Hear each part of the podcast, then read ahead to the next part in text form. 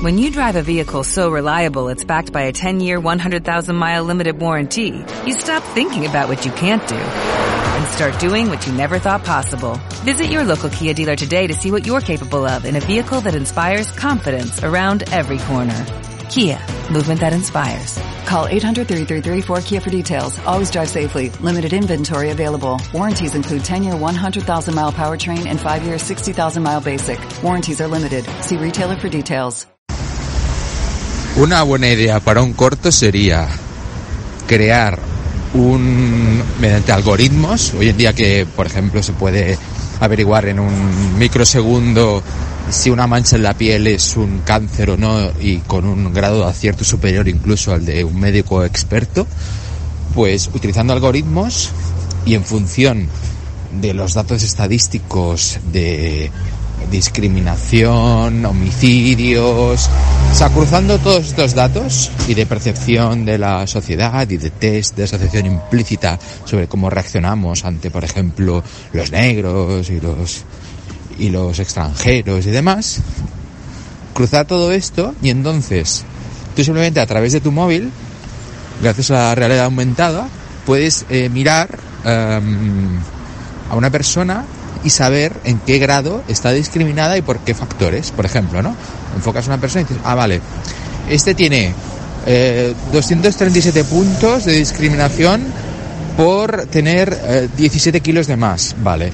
Este es eh, su piel en, este lugar geográfico, el color de su piel por su pigmentación, pues tiene 13 puntos. Podría, podría tener 16 puntos de, discriminación si fuera un poquito más negro, ¿no? Y, no, pero eh, podría tener eh, menos también si fuera más guapo.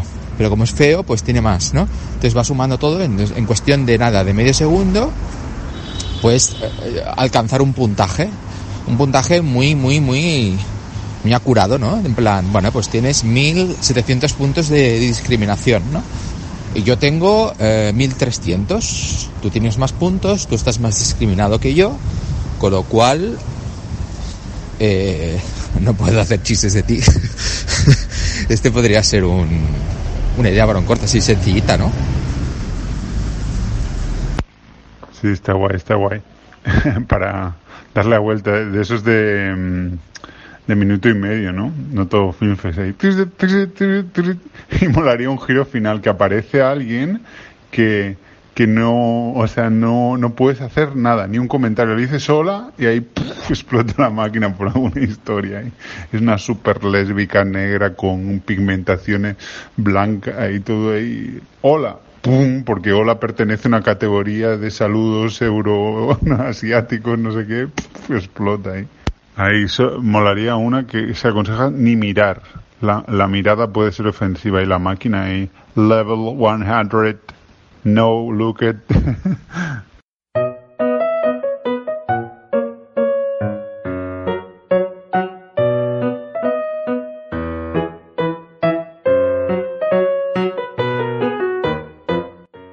Ahora se está dando otra de estas paradojas maravillosas de que, del debate con la eutanasia porque...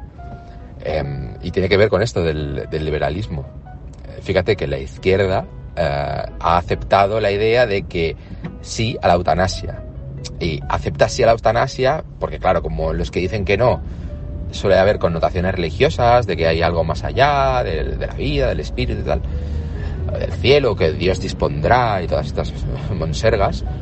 Pues claro, la izquierda, que es uh, antirreligiosa, anticatólica o anticristiana, mejor dicho, pues lo que dice es, no, no, no, no, eutanasia sí, porque nosotros somos dueños de nuestro cuerpo y podemos hacer lo que queramos con él y libertad para morir cuando nosotros queramos, cuando nosotros dispongamos y no cuando diga el Estado o cuando digan las leyes y tal. Es decir, en este tema en concreto, eh, los de izquierdas se vuelven más liberales que los de derechas, porque los de derechas dicen, no, no, por encima de tu vida está la, la, la, la comunidad, que ha, también ha invertido en ti, con lo cual tú no eres totalmente libre, no sé qué.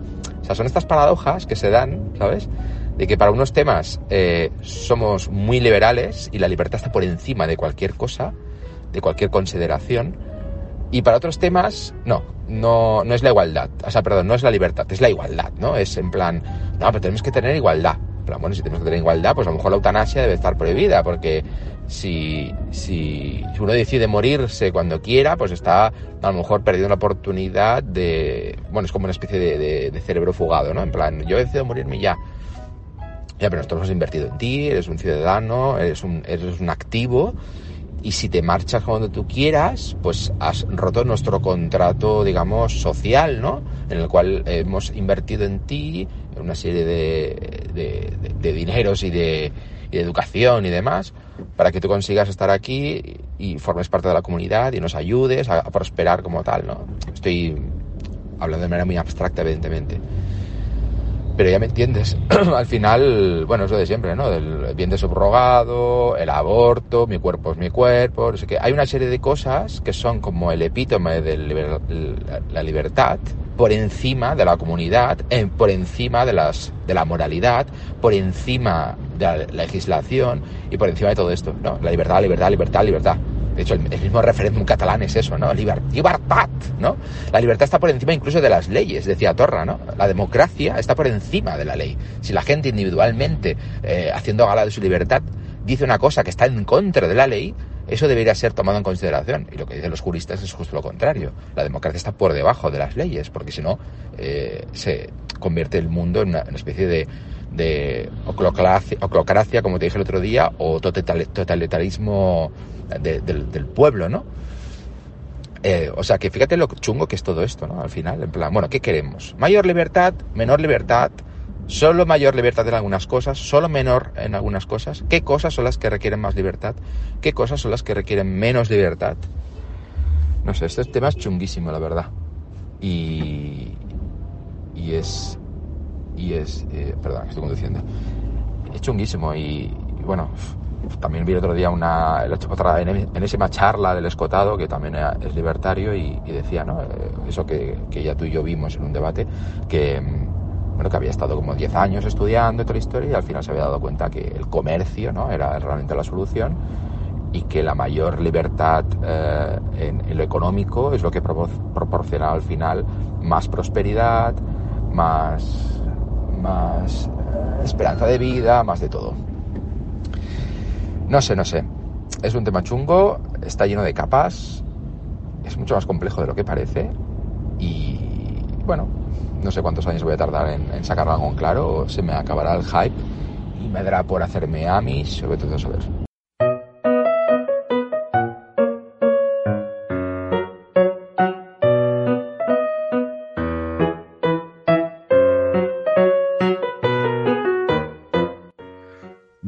Casi una hora mandándome audios, así que es un poco difícil de resumir, pero básicamente podríamos decir que no tengo ni puta idea y que tengo tantos argumentos a favor como en contra.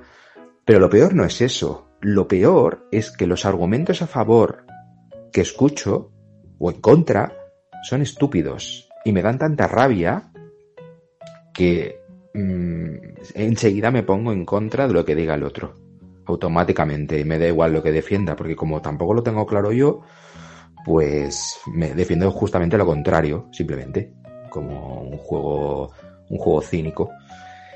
Y, sinceramente no sé cuál es la solución.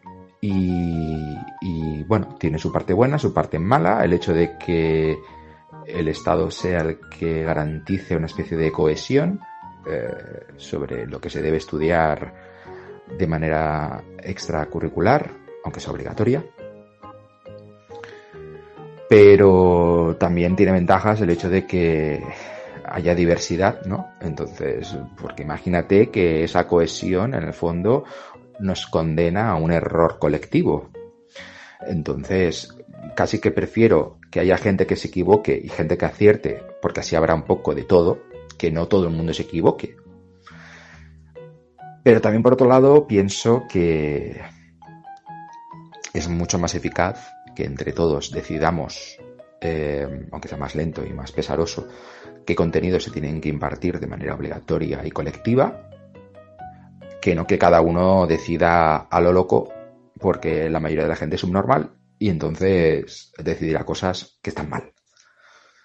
Y, Y luego al final de todo esto como corolario, también pienso que es una mierda de debate, porque en el fondo, ¿qué puta mierda dará que tú vayas a determinada charla o no vayas, o que de que vas a proteger a la persona de nada, o la vas a ayudar en nada, si luego cuando llegue a casa, pues tendrá miles de millones de vídeos de YouTube diciendo cosas totalmente contrarias a, que, a las que ha recibido en el colegio, a las que dicen sus padres, a las que dicen sus amigos, etcétera, etcétera, etcétera. Quiero decir que vivimos en tal esfera de información eh, diversa que pretender que simplemente utilizando el PIN parental vamos a evitar que nuestros hijos se conviertan casi en cerebros prístinos, no contaminados de ideas nocivas o de lo que sea, pues es una ingenuidad, ¿no? Y al final yo creo que este debate mm, simplemente es una especie de lucha ideológica del eterno eje derecha-izquierda que me toca mucho la polla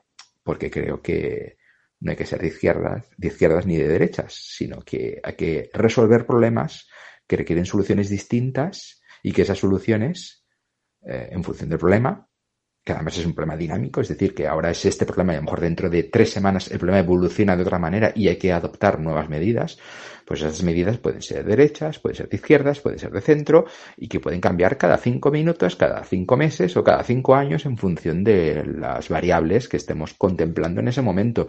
Y que acogerse a un pack ideológico mmm, no es más que una forma de no evolucionar, de no pensar, y de ponerse una chapa donde a través de una frase muy sencilla al estilo Mr. Wonderful o una, una consigna muy fácil de repetir, en el fondo lo que haces es anestesiar el sentido crítico y, y el análisis y el cálculo racional sobre temas complejos. Ya está.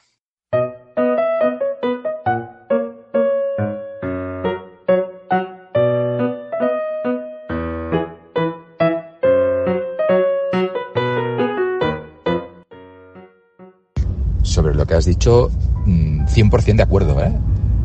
Totalmente. O sea, es que tal y como tú lo has planteado, nadie está en desacuerdo. Vamos, yo no conozco a nadie que no esté de acuerdo contigo. A nadie racional, me refiero, a nadie que salga a los medios de comunicación y tal. Quiero decir, los ordenamientos jurídicos no están escritos en, en piedra, están continuamente adaptándose a los usos y costumbres de los ciudadanos. Es decir, que lo que ahora es bueno o aceptado, al cabo de 10 años es, ma es malo y viceversa, porque la gente va cambiando, va evolucionando y el legislador pues legisla en función de los usos y costumbres de la gente, claro, eso es evidente. Pero es que si no fuera así, eh, pues eh, no estaríamos en una democracia. Pero lo que se está diciendo cuando eh, la democracia está por encima de las leyes, no es eso, que eso es evidente en todos los ordenamientos jurídicos del mundo democrático cuando las leyes se adaptan a los usos de la gente y si mayoritariamente hay una necesidad o incluso mm, marginalmente, en plan, los taxistas, pues bueno, pues hace una excepción con los taxistas porque han pedido esto. Se hace, esto, esto nadie lo discute. Entonces, cuando Torra, por ejemplo, dice que la democracia está por encima de la ley, no está diciendo esto, porque eso es una piedad lo que está diciendo es que si hay mucha gente que vota una cosa, está legitimada para saltarse la ley porque el pueblo manda sobre la ley. Y entonces lo que se discute a esa frase es, no, no, no, no, no funciona así el procedimiento. Es, hay mucha gente que quiere una cosa y quiere cambiarla. Vale, pues entonces se hace presión o se votan a partidos, o se votan eh, consultas, o, lo que sea, se va al, Parlamento, lo que hagas, lo que, lo que sea menester, el cauce jurídico que tú consideres oportuno. Todo esto se somete a, a, debate y los legisladores al final deciden qué leyes tienen que cambiarse o qué leyes nuevas tienen que articularse para dar cabida a esas nuevas necesidades de la, de la población. Pero esto funciona así, en este cauce, de, de, de, abajo arriba. Porque si fuera al revés, entonces viviríamos una dictadura. Porque claro, imagínate que hay un grupo de personas eh, que son eh, machistas, ¿no? La mayoría de hombres, imagínate que son machistas.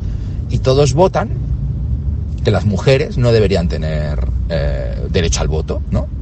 y entonces, a pesar de que la ley e incluso los derechos humanos dice que la Constitución misma dice que no podemos eh, Em, quitarle derechos a las personas en función de su sexo, su raza, su religión, etcétera, etcétera, como hay muchas personas machistas, ¿no? Imagínate que todo, todo el mundo se ha vuelto machista, tipo Vox, que opinan que las mujeres no deberían tener voto, pues en vez de proponerlo esto, ¿no? Y que se discuta a, más alto nivel, que evidentemente saldrá que no, porque van contra los derechos humanos y tal, y, entonces sería muy complicado porque tendrías que hacer debates casi a nivel internacional, ¿no? Locura. Bueno, joder, hijo de puta, el, coche este, el coche roto y me, hace salir, perdona. Cabrón. Bueno, sigo. Pues imagínate, ¿no? Que hay un montón de machistas y sacan esto. Entonces de, dijera un dirigente, bueno, pues como hay mucha gente, ¿no? Hay como dos millones de personas machistas que dicen esto, pues lo que diga esta gente está por encima de la ley. Así que, mmm, pues de momento vamos a quitar, esta, esta, ley no la vamos a cumplir. El, el Parlamento de Cataluña, el Generalitat, no, no, no lo va a cumplir porque por encima, el mandato popular, digamos que está por encima de las leyes, ¿no? Y hay que hacerle caso al mandato popular. Pero esto no se puede hacer. Y de hecho es tan contraproducente que es como el ejemplo que te puse ¿no? el otro día de que ¿cuál es el país, el último país donde se pudieron votar las mujeres en Europa? En Suiza. ¿Por qué?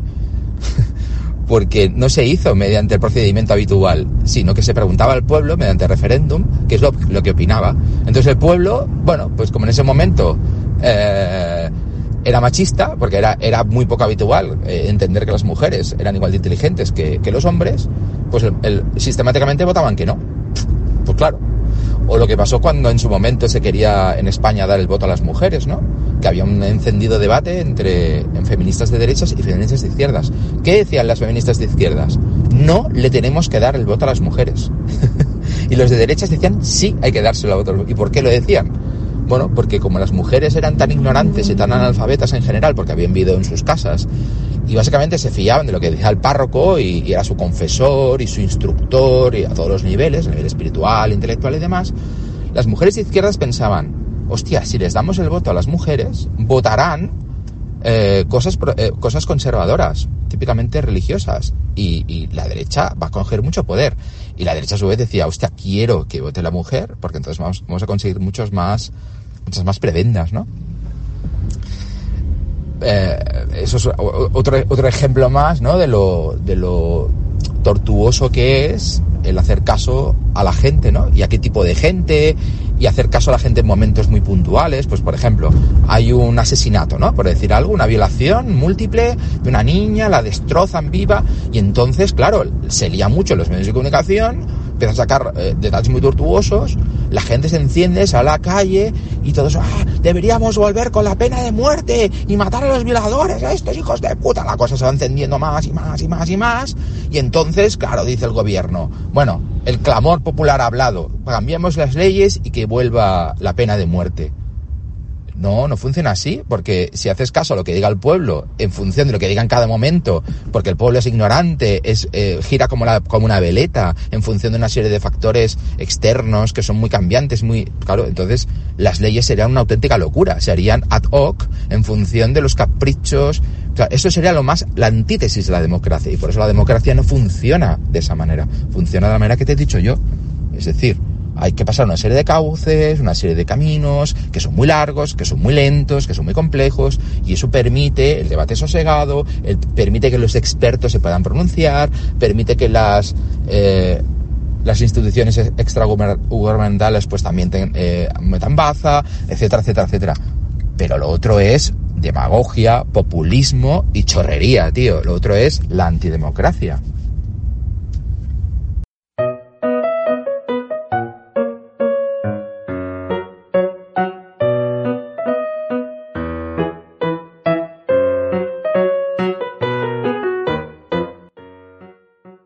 Estos temas me gusta comparar la democracia con el, con el sistema actual que utiliza el método científico, ¿no? Es en plan, nosotros como sociedad podemos desde fuera, pues, eh, votar a otros representantes o iniciativas populares y demás para que, por ejemplo, el sistema de revisión por pares de las revistas académicas y cómo se hacen los refers y cómo se hace el, el calcular el índice de impacto de un artículo, etcétera, y las políticas de publicación, pues todo eso pues a lo mejor en un momento dado podemos incluso intervenir desde fuera y decir, oye, pero si esto debería cambiarse o esto hay mucha mucho compadreo o aquí hay mucha filtración o aquí hay aquí hay um, pues corrupción, ¿no? O es evidente que esto no funciona. podemos hacer algo desde fuera, pero al fin y al cabo, todo el sistema, todo el conglomerado de cómo funciona el método científico, el índice de impacto, cómo los investigadores se vigilan unos a otros, se dicen tal, se dicen pascual, al final, si te fijas, es un grupo de, de, expertos de diferentes niveles y en diferentes instituciones, instituciones universitarias, eh, las, los, representantes de las revistas, el director de la revista, los, los post, postdoctorales que se aspiran a publicar su primer artículo, los otros que están intentando rebatir los artículos de los demás. Eh, al final es un comité o varios comités o varios grupúsculos de expertos eh, luchando por mm, depurar responsabilidades, mejorar el sistema, sacar a flote engaños, etcétera, etcétera, etcétera. Pero nosotros, el pueblo, realmente no participamos de ello, no hacemos nada. Realmente nadie nos pregunta si nos parece bien todo, eh, todas estas cosas que se hacen en el mundo de la ciencia y cómo se investiga y cuál es el método epistemológico para llegar a la verdad. No nos preguntan porque dan por sentado que no tenemos ni puta idea, ¿sabes? Pues lo que me parece muy irónico es, tampoco te voy a decir no nos pregunten, no nos preguntéis nada, pero me parece irónico que este tema parece que no podamos ser capaces de hablar sobre él, sin embargo sobre política sí que podemos hablar, ¿sabes? Se nos ha convencido de que política, de política sí que podemos hablar de cualquier tema. Hablamos de a nivel económico, pues yo soy liberal, pues yo no sé qué, y, todos tenemos opinión, ¿sabes? ¿Tú quieres independiente? Sí, y tú pues yo no, y todos tenemos opinión sobre algo, ¿sabes? Eh, y es en plan, hostia, ¿Por qué tenemos opinión tan fácil sobre esto, como si nos estuvieran preguntando del tiempo que hace, y no sobre cualquier otro tema, ¿no? Y esto yo creo que tiene que ver con, con el, eh, las dos culturas, ¿no? En plan, en ciencia, por ejemplo, eh, todo el mundo dice, bueno, yo estas matemáticas no entiendo, no me meto, ¿sabes? Pero en temas de sociología y demás, todo el mundo sabe. Todo el mundo dice, el porno aumenta las violaciones, el, los videojuegos son malos para la no sé qué, los negros son más buenos o más malos, o, ¿sabes? Todo el mundo tiene opinión sobre todo, a pesar de que ignora tanto, o más incluso, que en temas científicos porque son temas mucho más complejos que los de la ciencia, el tema de la política, la economía, porque tienen muchísimas más variables, requiere, eh, hay muchas más peleas bizantinas entre los expertos, no hay tanto consenso sobre nada, y, y, y la gente, sin embargo, es más atrevida a la hora de opinar, ¿no? Y ese atrevimiento se trasluce a la hora de decir, no, no, yo tengo derecho a que se me haga caso en un referéndum, yo tengo derecho a votar, yo tengo derecho a que se me escuche. Eh, no sé, habría que articular una manera donde sintamos que estamos participando en la política, pero no de una manera tan directa y tan cogiendo el toro por los cuernos, como si realmente supiéramos, tuviéramos alguna idea de lo que estamos diciendo, o solo hablamos de oídas, por pálpitos, por manías, por costumbres, por inercias, etcétera, etcétera, etcétera. Estoy exagerándolo, ¿no? Pero, pero bueno, para ahí van los temas, ¿no? De que la gran diferencia que hay entre los dos mundos, ¿no? Un mundo en el cual nadie dice nada, nadie se... Nadie, pero sobre este sí nos han... Entonces, Stephen Pinker, por ejemplo, en el último libro, pues tiene un capítulo dedicado solamente a la despolitización de todo. Es decir, eh, la gente lo ha politizado todo tanto que al final eh, esa opinión que puede verter sobre cualquier tema, al final lo está vertiendo sobre, sobre, sobre todo, pero encima politizándolo, ¿sabes? Y con lo cual aún se vuelve todo mucho más sesgado, mucho más polarizado, más de packs ideológicos y tal. Y, estamos perdiendo eh, esa especie de herencia ilustrada que consistía en las jerarquías, en las cuales podemos estar más o menos de acuerdo en cómo se elige la jerarquía, con lo cual habría que buscar un método mejor, podemos estar más o menos de acuerdo en cuánto sabe eh, uno de respecto a otro, podemos cambiarlo, etcétera, etcétera. Pero las jerarquías son imprescindibles para la civilización y no puede ser que todas las personas valgan lo mismo. Tienen que haber expertos, tienen que haber entidades supranacionales y sobre todo tienen que haber leyes y normas que estén por encima de las revueltas populares. Léase eh, Carta de los Derechos Humanos, léase Constitución, etcétera, etcétera, porque son normas que recogen cosas tan generales y tan acordadas entre todos, eh, los expertos, podemos decir, que, que, realmente para cambiar algo así tendría que, que, haber una cosa muy grave y que durara muchísimos años y que fuera mmm, básicamente unánime, ¿no? El ejemplo que también se pone mucho sobre esto es como en eh, Jefferson, por ejemplo, le, le, fueron un montón de personas ¿no? al Parlamento y le dijeron mm, que, que, las leyes que estaba articulando en favor de los derechos de los negros, pues que no estaban de acuerdo, ¿no? Y eran millares de personas y tal, y entonces habían recogido muchísimas firmas y entonces se pusieron delante de él y dijeron, bueno, ya tenemos todo, ¿no? Y el tío dice, vale, me parece muy bien, lo habéis conseguido, pero no voy a cambiar nada. Las leyes van a seguir iguales porque las leyes estas están por encima de lo que vosotros digáis. Eh, bueno, te he hecho un poco un totum revolutum, pero ya entiendes por dónde voy de, de esta especie de tendencia que, no sé, que se le está dando demasiado, demasiada importancia a la democracia, cuando en el fondo la democracia es escoger cuatro cosas, cuatro cosas de las que ignoramos, básicamente todo, y sin embargo el 99,9% del resto de las cosas que nos competen y nos afectan, no estamos escogiendo nada, ¿sabes? En plan, no estamos escogiendo si arroz dorado sí, arroz dorado no, no estamos escogiendo si los aranceles que hay sobre la importación de comida es correcto, si no lo es, si los pesticidas, no, no estamos escogiendo sobre nada. Ahora bien, sobre cómo se tiene que dirigir económicamente un país, políticamente, sobre si una ley de secesión tiene que votarse unilateralmente o, todo el pueblo. Todo esto, todos somos mega expertos y todos tenemos derecho a, posicionarnos y de hecho hay personas que incluso eh, infringen las leyes y son capaces de ir a la cárcel para que se les haga caso porque se ve que ellos han llegado a unas conclusiones que nadie más puede entender. Bueno, no sé, todo esto, tío, me huele mucho a, a podrido.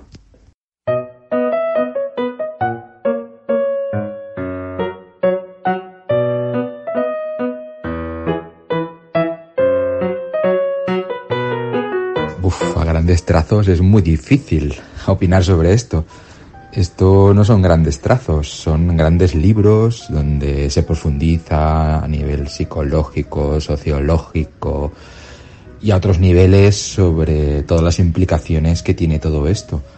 Pero bueno, si tuviera que resumirlo en grandes trazos, aun dejándome el 99,9% periódico de todo el contenido, podría decir que vivimos en la época donde hay más respeto por las minorías, hay menos homofobia, hay menos em, discriminación, hay más conciencia y empatía por los demás, etcétera, etcétera, etcétera. Y que esto se debe a un cúmulo de factores, todavía no identificados todos, pero más o menos se han identificado unos 10, 15 distintos eh, principales más otros tantas decenas de factores coadyuvantes que básicamente lo que dicen es que parece que todo esto nos conduce a, esta situación.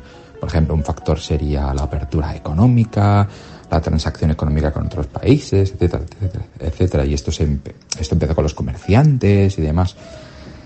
Y entonces, claro, que ahora de repente que estemos en un mundo súper abierto en ese sentido, nos preocupemos especialmente y particularmente de impartir como concienciación extra para ayudar a las minorías, me resulta curioso cuando realmente lo que ha hecho que nos, concienciemos han sido un cúmulo de factores que poco tienen que ver con el adoctrinamiento o con el machaque de un profesor estas cosas se aprenden eh, de manera mucho más indirecta a través de una serie de conocimientos y experiencias que tienen que ver con identificar a un grupo muy concreto de personas identificadas como minoritarias y, hablar de ello, ¿no? En plan, bueno, son gente normal y demás.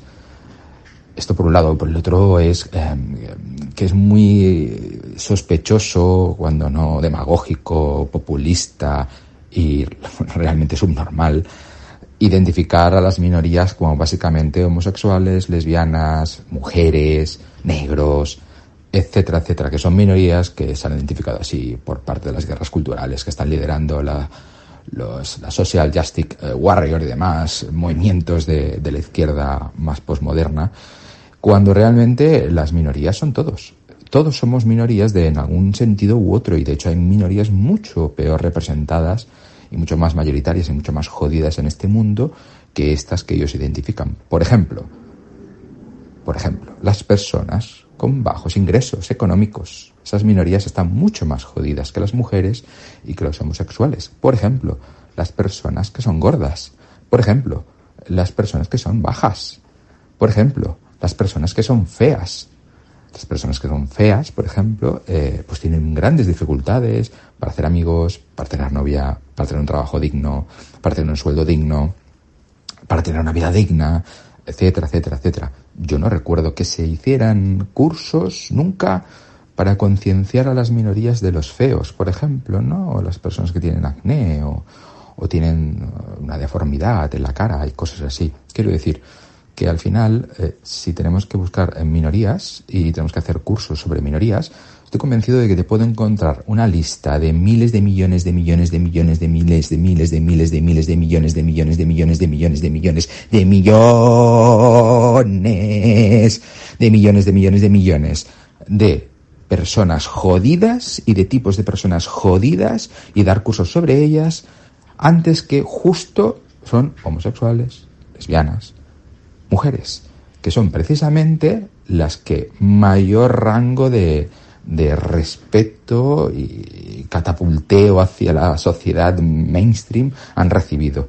Es decir, que ahora están de moda y como están de moda y gozan de una serie de derechos y de y de, bueno, de, casi de guiños sociales de los que no goza nadie en, ningún tipo de sentido, pues ahora parece que sea como urgente dar clases eh, para, para ayudar a que aún se sientan más representados. Hombre, si precisamente son los que más representados están, con sus lobbies, con sus eh, cabalgatas gays por la calle, eh, con la matraca continua de la brecha salarial y no sé qué, no sé cuánto, y mil millones de historias más que parece que no hay otro puto tema del que hablar. Que es una puta vergüenza y es lo que está haciendo que la izquierda se vaya a la puta mierda y haga falta que venga el puto Hitler para ver si pillamos miedo y, vota, y sale un partido de izquierdas de verdad que busque, eh, pues eso, ayudar al verdadero desfavorecido, que es el que vota a Trump no el que se viste de colorines y vota a la izquierda. Vale, me he alargado más de lo que pensaba. Te he dicho dos temas a grandes trazos por los cuales me parece una puta subnormalidad lo que dicen estos tipos en ese en esa especie de podcast, eh, parece, no sé, presentado por, como te digo, por la Miss Mundo, porque ya, no sé, me parece muy superficial lo que están diciendo. Obviamente, eh, pues tienen que dar cursos eh, para, para, o sea, la intención al dar cursos es, es, esto, ¿no? Ayudar a que la gente sea más buena, más buena. Todo, tenemos que ser todos más buenos, más respetuosos con los demás y, demás, ¿no? Pero las cosas no son tan sencillas. O sea, tú no, no basta con dar una charla para que tú seas más bueno, ¿no? Me acuerdo cuando tú a, ti y a mí nos daban charlas de cuando seáis mayor y cojáis un coche, no corráis, porque si no, mira lo que puede pasar. Podéis accidentar y mira, mira, mira, Ismael, tranquilo, Ismael, ¿no? Entonces acabas como tetrapléjico y hacen entrevistas al tetrapléjico para concienciarte. Ah, en la palabra concienciar.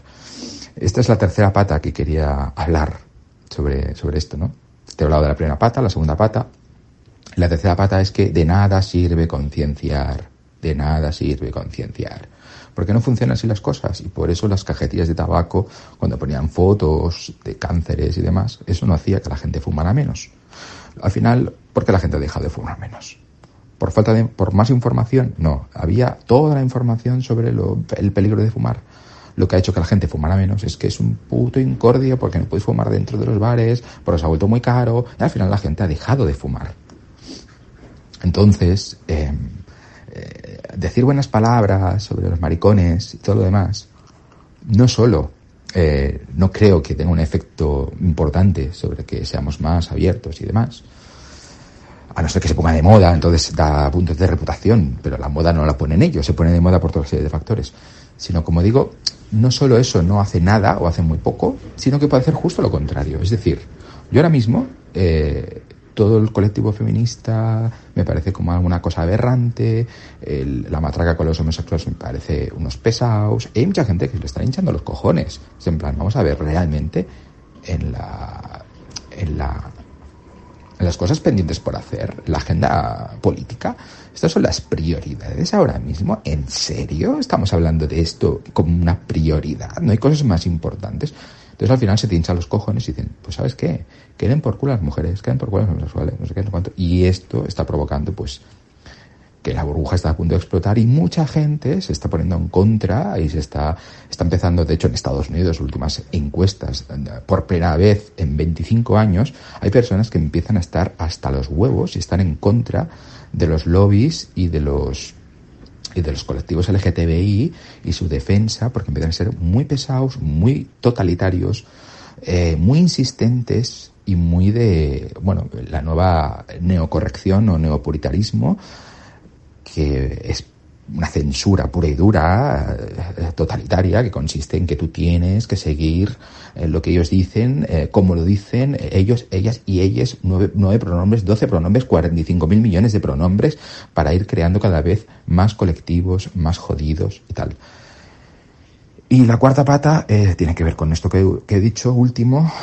Para eso hay que leer libros tan interesantes como Muerte a los Normis o La trampa de la diversidad y demás que tiene que ver con la automatización, automa, bueno, bueno, la tribalización de los de las personas, eh, que ya sabes que para mí es una de las cabezas del posmodernismo, ¿no? del siglo XXI, que es que, bueno, llega un momento que como la gente se, se, se va, digamos, subdividiendo en, en formas cada vez más rocambolescas de ofensa y de que hay de lo mío, ¿no? Desde Cataluña hasta la Arán, pasando por los negros, los blancos, los verdes, los LGTBI, eh, los, los incel, los eh, no sé qué, o sea, hay miles y miles de subdivisiones.